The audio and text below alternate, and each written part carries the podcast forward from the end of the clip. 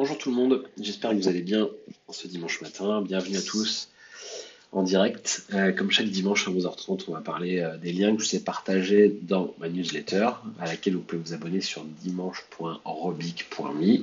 Le principe, c'est que chaque semaine, je vous partage cinq liens sur lesquels je suis tombé pendant la semaine et qui m'ont euh, interpellé, particulièrement intéressé.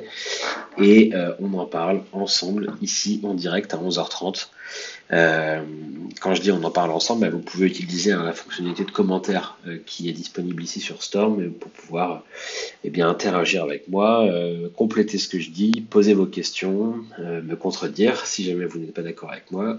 Euh, faites-le vraiment, j'insiste.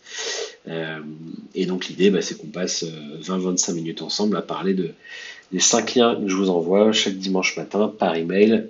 encore une fois, vous pouvez vous abonner sur dimanche.robic.me. Alors, premier des 5 liens cette semaine, c'est un lien du New York Times qui pose la question du, du, du, rôle que peuvent que pourraient reprendre les hôtels suite euh, au confinement. Alors c'est un, une analyse qui, que j'ai trouvé vraiment particulièrement intéressante euh, euh, parce que c'est une analyse qui va comparer les hôtels à Airbnb. Alors on sait le succès qu'a eu Airbnb ces dernières années et, euh, les raisons de ce succès hein, en termes d'expérience pour, pour les voyageurs, en termes aussi de capacité à trouver des logements différents, parfois moins chers que des hôtels et puis avec une forme de flexibilité aussi que les hôtels n'apportent pas forcément. Et en fait, le New York Times se demande quel impact est-ce que euh, le déconfinement euh, pourra avoir sur, sur les hôtels et sur Airbnb et euh, si ça ne pouvait pas finalement devenir un avantage pour les hôtels. Alors, je m'explique. on sait que à partir de maintenant, les règles vont un petit peu changer en matière de distanciation sociale, en matière d'hygiène, et ça va être le cas pendant de longs mois encore.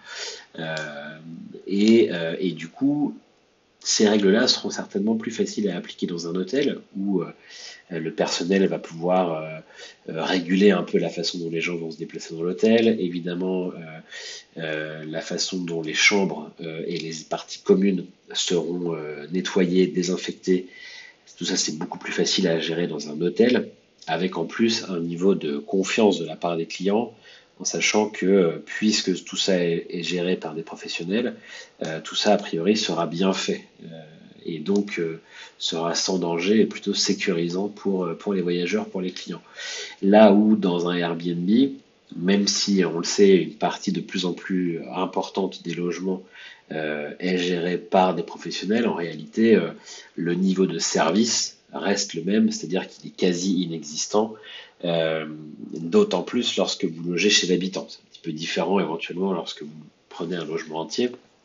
Mais quand il s'agit d'une chambre chez l'habitant, euh, à l'heure où on doit euh, continuer à prendre un peu de distance et où l'hygiène est, de plus en plus importante, eh bien Airbnb aura peut-être du mal à s'aligner en fait à ces règles-là.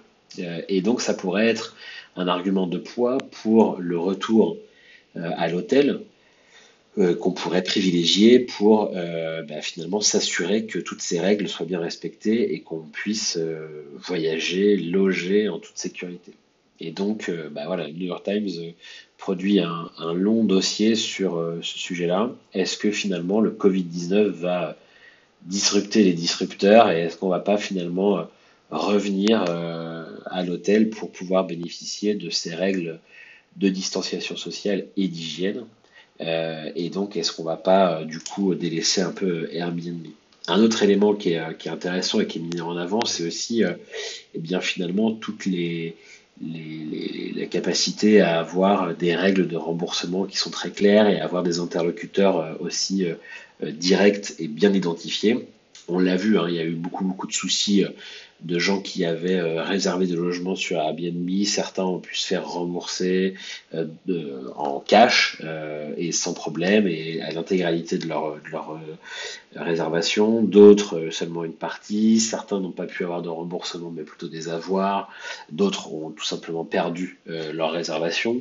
en passant par Airbnb. Et là, le fait d'être de, travailler avec des hôtels, et eh bien finalement les règles sont beaucoup plus claires, sont les mêmes et vous avez surtout euh, un interlocuteur euh, unique, physique, avec qui vous pouvez vous entretenir pour pouvoir gérer ces éventuels problèmes. si jamais on devait de nouveau connaître, et je ne le souhaite pas évidemment, une nouvelle vague d'épidémie, si on devait de nouveau limiter encore plus drastiquement qu'aujourd'hui à nos déplacements, le fait de savoir qu'on a un interlocuteur unique dédié pour pouvoir gérer ces, questions-là, c'est évidemment euh, quelque chose de rassurant et de, plus confortable pour, les clients. Donc tout ça euh, mis bout à bout euh, pose la question eh bien, de, des nouveaux avantages finalement que pourraient avoir les hôtels face à Airbnb et, et de comment est-ce qu'ils pourraient se baser là-dessus pour tirer leur épingle du jeu dans le futur. Donc je vous invite voilà, à aller lire cet article du New York Times qui euh, eh bien, analyse un peu cette situation des hôtels versus Airbnb. Est-ce que le Covid-19 a disrupté le disrupteur? Euh, Vraiment un article très intéressant euh, à lire. Voilà pour ce premier lien que je vous ai partagé en dimanche matin. Le deuxième, et c'est un article de CNN sur leur site, qui en fait analyse le, le le fait que de nombreux journalistes ont dû quitter un peu les grandes villes et les grands lieux de, prise de décision, de pouvoir, et notamment des concentrations un peu de médias. Alors là, c'est l'angle des États-Unis, hein, où ils, constatent que de nombreux journalistes ont dû quitter New York et, Washington. Et euh, CNN explique pourquoi est-ce que ça pourrait être une bonne nouvelle pour nous, pour nous lecteurs, pour nous euh, consommateurs de l'information. Euh, et en fait, ce qu'ils expliquent, c'est que bah, finalement, ça permet à ces journalistes de, de sortir un peu de, de, de, de cet écosystème et d'une forme d'entre-soi géographique en tout cas, et donc de pouvoir avoir des nouveaux angles euh, sur euh, différents euh, sujets. Typiquement, si on parle de, l'actualité là, évidemment très riche ces derniers mois, autour, autour de l'épidémie, du confinement, le fait de pouvoir voir comment ça se passe dans des villes plus petites, dans des endroits où euh, les types d'emplois euh, ne favorisent pas forcément le télétravail, euh, là où c'est difficile peut-être de circuler autrement qu'en voiture, etc., permet d'avoir un traitement des sujets peut-être plus proche aussi de la préoccupation d'une grande partie de la population qui n'est pas dans ces grandes villes, ces métropoles et ces centres de, de, décision. Donc, est-ce que finalement euh, ce confinement qui a forcé certaines personnes à quitter les centres-villes pour ne pas être enfermées dans un petit appartement euh, et pouvoir bénéficier un peu bah, voilà, d'un cadre de vie pendant ce confinement euh, un peu meilleur. et ça a été aussi le cas pour, pour des journalistes qui n'ont pas forcément besoin d'être sur le terrain, mais bah, le fait de se dé décentrer, on va dire, de, de, ces grands centres justement de décision et de pouvoir, et le fait d'être physiquement présent euh, dans des plus petites villes et, donc plus proche d'une grande partie de la population. Pour CNN, ça pourrait avoir un avantage fort dans le traitement journalistique finalement à la fois de ce sujet mais d'autres, euh, en permettant d'avoir un autre regard, un autre angle euh, et pas seulement le regard ou l'angle de ceux qui vivent dans des grandes métropoles, dans des grands centres de décision. Donc voilà, un article de CNN que j'ai vraiment trouvé intéressant parce que euh, ça, pose la question de l'impact que ça va avoir sur le traitement journalistique de, des sujets que nous sommes en train de vivre, mais potentiellement ceux qu'on vivra aussi demain, euh, parce que bien ça, les, journalistes voilà, auront un autre angle, un, autre point de vue euh, en dehors de ces grands centres de décision et plus proche peut-être de la population. C'est vrai notamment aux États-Unis où les grands centres euh, médias sont vraiment sur les côtes. Évidemment, euh, on pense à la côte ouest, Los Angeles, mais aussi pour tout ce qui est médias, bien évidemment, la Silicon Valley, San Francisco, euh, tout ce qui est médias, on va dire, euh, digital euh, et grandes plateformes social médias. mais il y a aussi, évidemment, énormément de choses qui se passent à New York avec les grands sièges des médias, on va dire, traditionnels, les grandes chaînes de télévision la télé est plutôt basée à New York. Et du coup, bah, en, étant entre guillemets contraint de quitter les côtes euh, pour aller, euh, euh, pour peut-être retourner en famille, dans sa ville d'origine, etc. bah voilà, ça permet d'avoir un regard différent sur, tout ce qui se passe. Et, et voilà, donc cet article le détail assez bien, article de CNN que je vous encourage donc à lire en ce dimanche matin.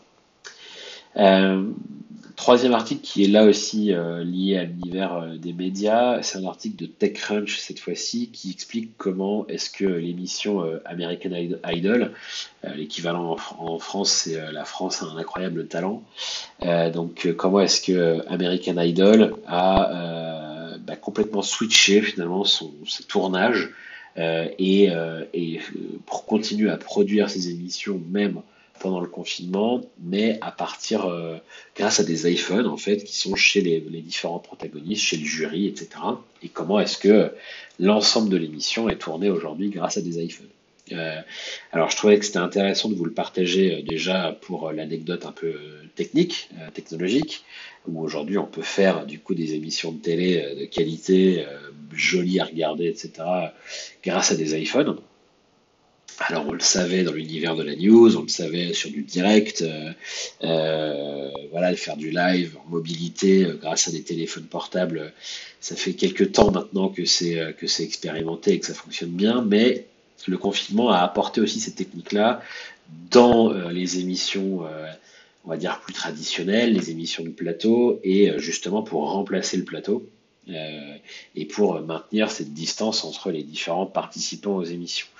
Euh, là, l'exemple de TechCrunch, c'est sur une émission américaine, mais euh, en France, je lisais il n'y a pas très longtemps, j'écoutais un podcast d'ailleurs à ce sujet sur le, le, JT de France 2 qui aussi a certains de ses intervenants qui enregistrent des sujets en autonomie depuis chez eux grâce à leur téléphone portable.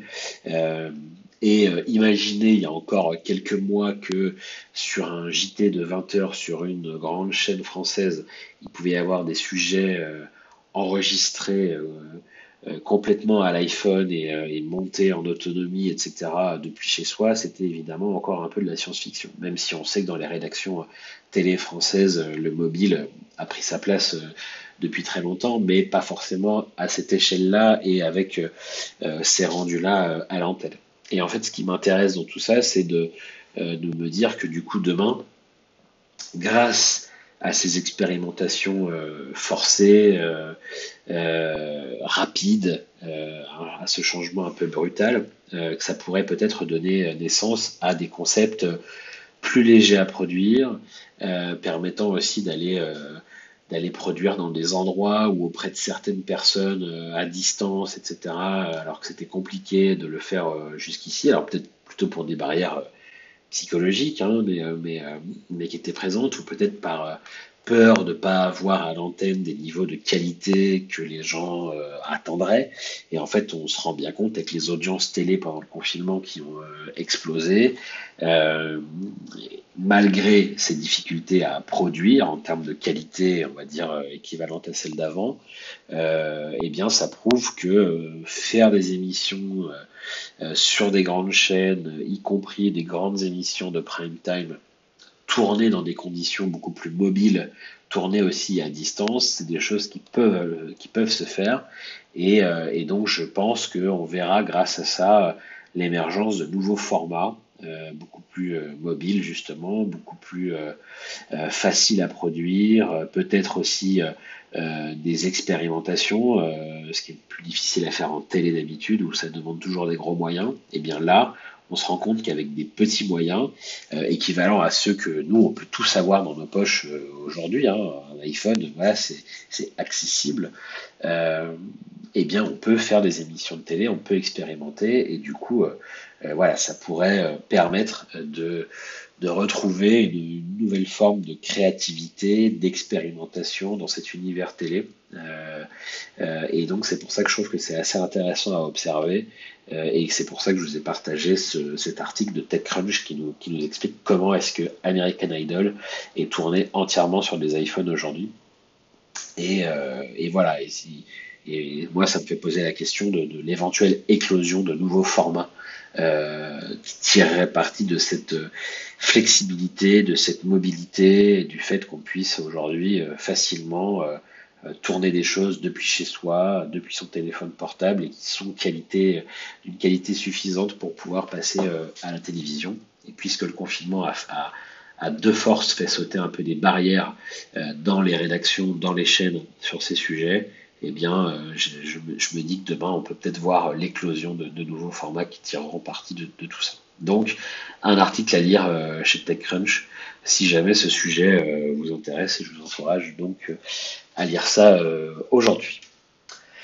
Quatrième article que je vous ai partagé, alors ça c'est un sujet qui revient régulièrement dans la presse euh, tech française, euh, c'est le sujet de Quant, vous savez, ce moteur de recherche euh, français. Alors aujourd'hui, l'article que je vous partage, c'est un article de Le Média. alors ceux qui me connaissent savent que c'est pas forcément ma, ma source d'information numéro un, celle que je vais privilégier, mais cette fois-ci, l'article est, assez complet et vraiment, euh, vraiment intéressant.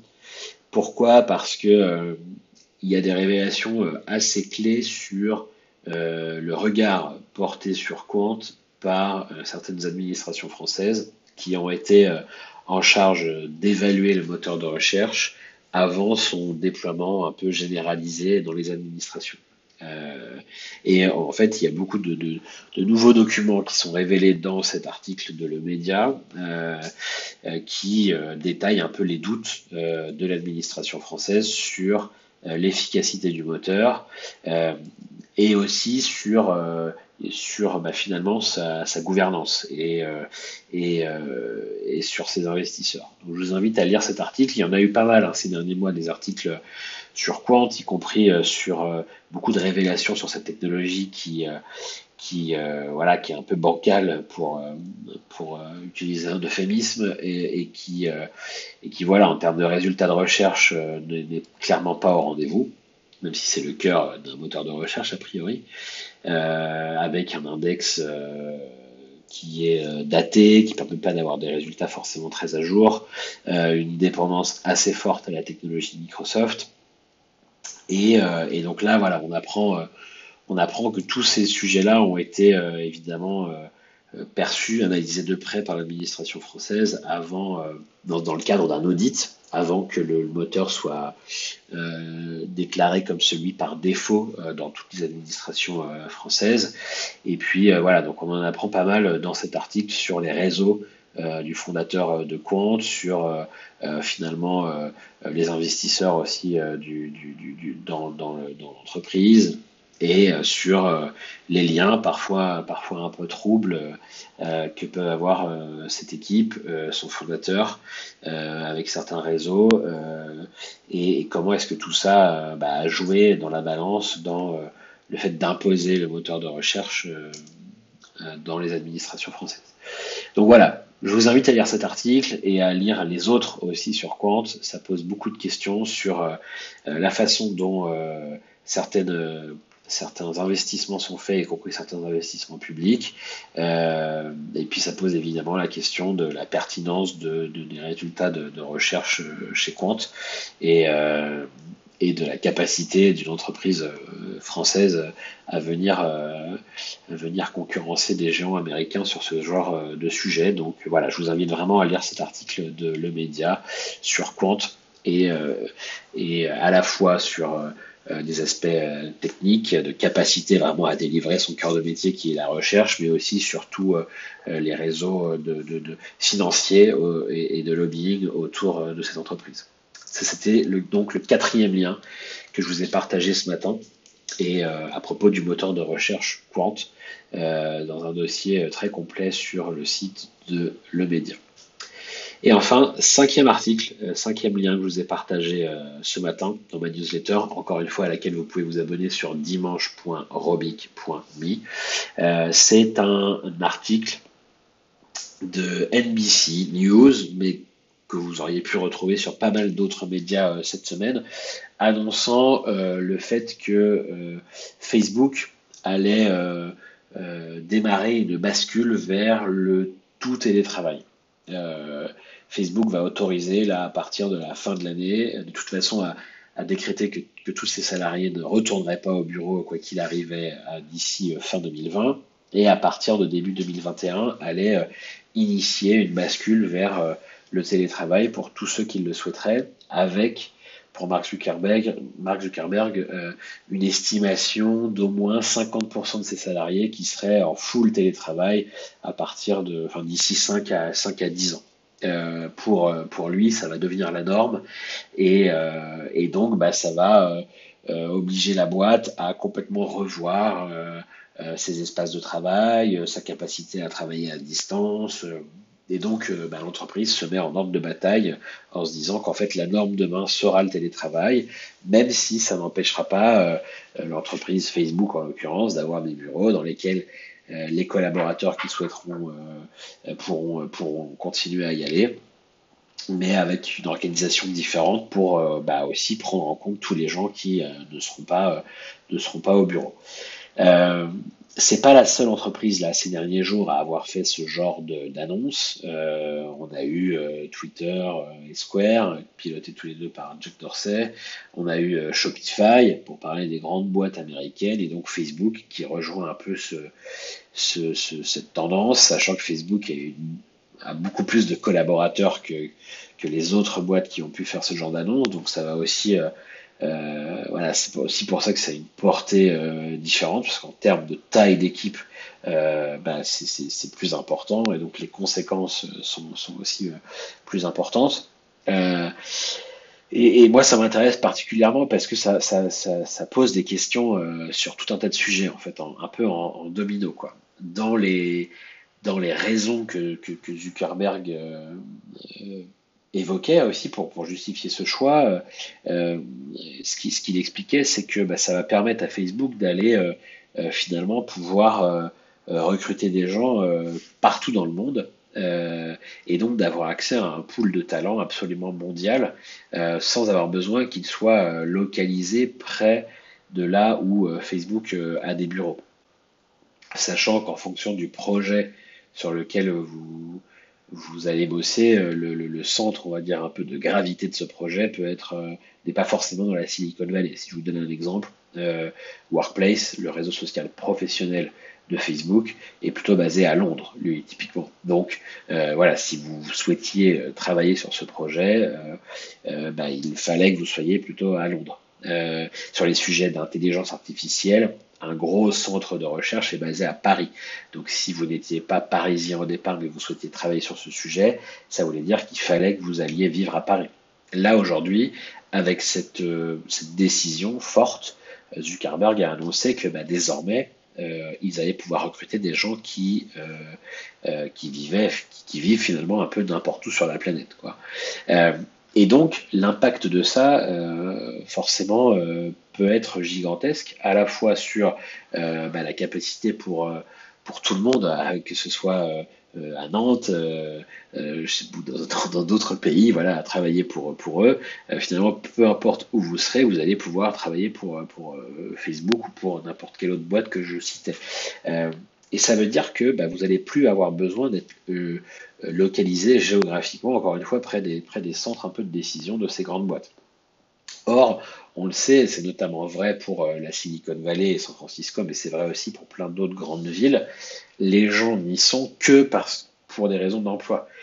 Euh, aujourd'hui, quand vous voyez le, le, niveau de vie, le, coût de la vie dans une ville comme San Francisco, la plupart des gens n'y sont que par obligation et n'y sont pas vraiment par, plaisir d'y être.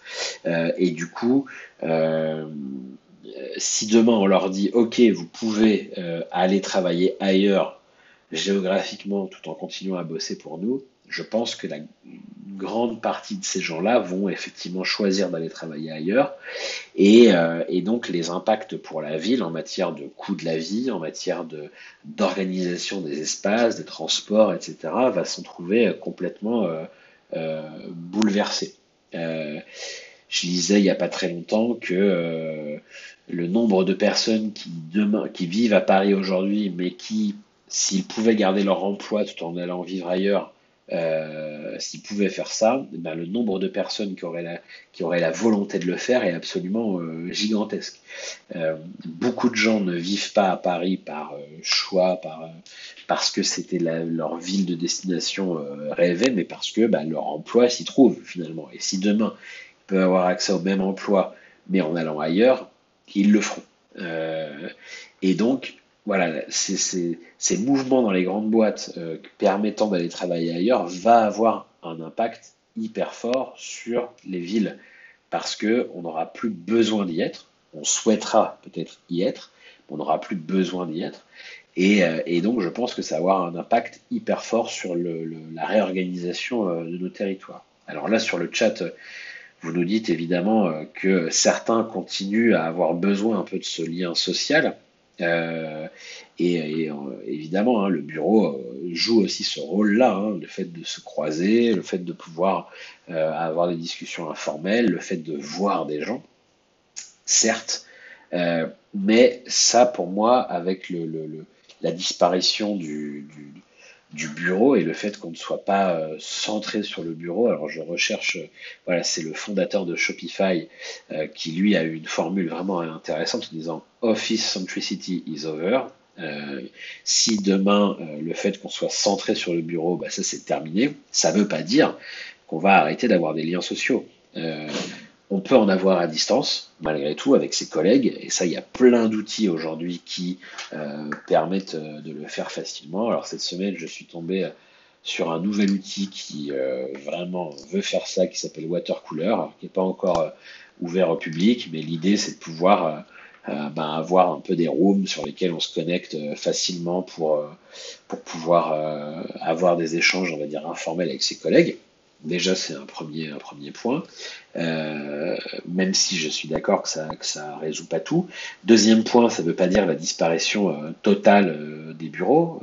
la boîte peut en avoir dans lesquels vous allez de temps en temps, même si vous n'y êtes pas au quotidien. Le bon exemple de ça, c'est Basecamp, qui est un peu l'une des premières boîtes à avoir vraiment haut et fort affirmé leur côté remote first ils ont même écrit un peu le premier bouquin euh, qui s'appelle Remote et que je vous invite à aller lire pour théoriser un peu tous ces sujets euh, et qui ont des bureaux.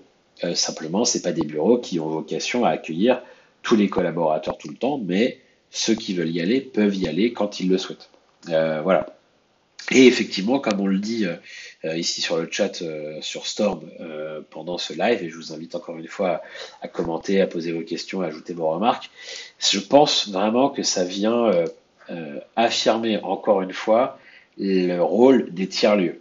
Et, je pense que les espaces de, coworking, les espaces de, de bureaux partagés, etc., vont jouer un rôle encore plus fort dans le futur que, euh, que celui qu'il qui, jouait jusqu'ici. Et alors je pense que vraiment, euh, dans quelques, dans quelques années, on, on, se mordra un peu les doigts de l'échec de WeWork, qui avait peut-être un modèle euh, vraiment parfaitement adapté à ce qui nous attend demain.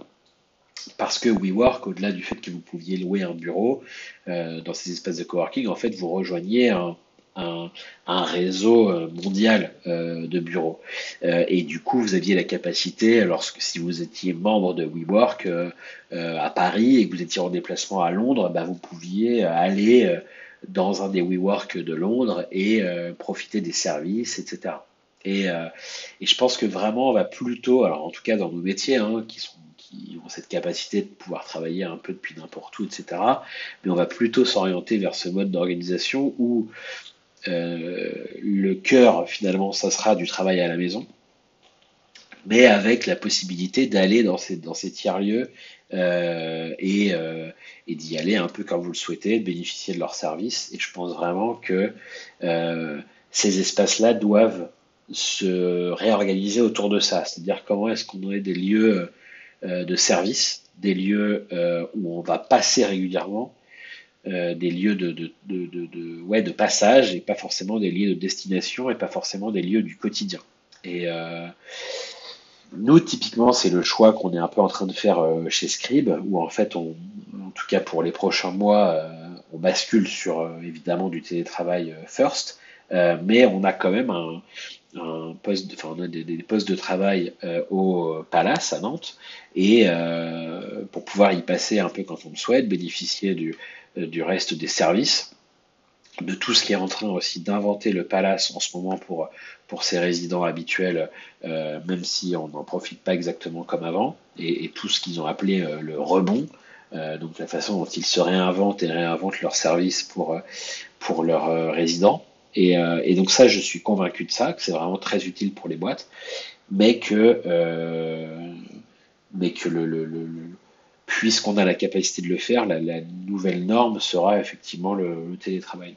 Euh, et, pour tous les avantages qu'il apporte, le fait que vous n'avez plus besoin de prendre les transports en commun le matin, euh, le fait que vous pouvez recruter des gens euh, qui sont n'importe où, enfin bon, je ne vais pas refaire la liste ici de, tous les bénéfices, mais effectivement pour ces questions de, lien social, pour à la fois avec son équipe, mais aussi potentiellement les croisements qui sont souvent importants et nécessaires, ces tiers-lieux, vont être importants. Le fait d'avoir des bureaux, même s'ils ne sont pas euh, destinés à être euh, en capacité de recevoir tout le monde tout le temps, ça va aussi être intéressant. Et, euh, je pense que les ramifications de ça, l'impact de ça sont encore difficiles à imaginer, tellement ils vont être importants sur les circulations dans la ville, sur la place laissée à des grands immeubles de bureaux versus les habitations. enfin voilà, toutes ces, ces, tout, enfin encore une fois, les déplacements, euh,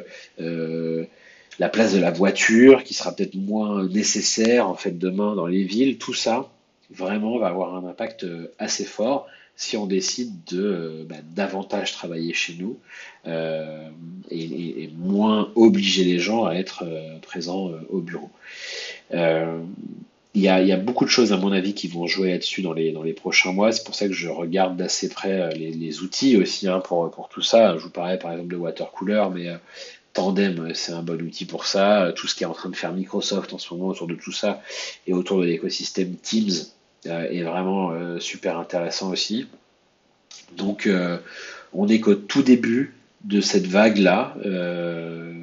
et le fait qu'une boîte de la taille de Facebook euh, prennent cette décision va, à mon avis, accélérer aussi les conséquences et on pourra vite voir, euh, euh, à mon avis, des premiers, des premières, des, voilà, des premières conséquences, des premiers signaux, des impacts en fait de, de, de, ce genre de décision. Voilà, donc c'est pour ça que ça me paraît intéressant de souligner ça cette semaine. Et je pense que dans les prochaines newsletters, prochaines, dans les prochains numéros de dimanche, on continuera à parler de ça parce qu'il va se passer beaucoup de choses euh, autour de cette thématique.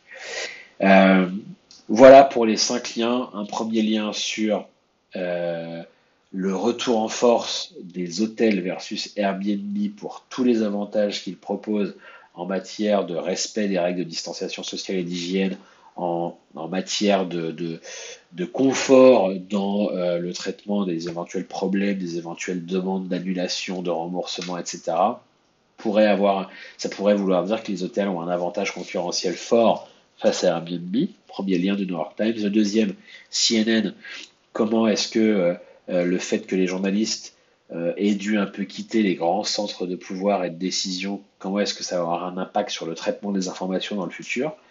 Comment est-ce qu'aujourd'hui, donc ça, article de CNN, le deuxième que je vous ai partagé. Troisième, un article de TechCrunch qui explique comment est-ce que certaines grosses émissions de télé américaines sont aujourd'hui tournées à distance à la maison sur iPhone.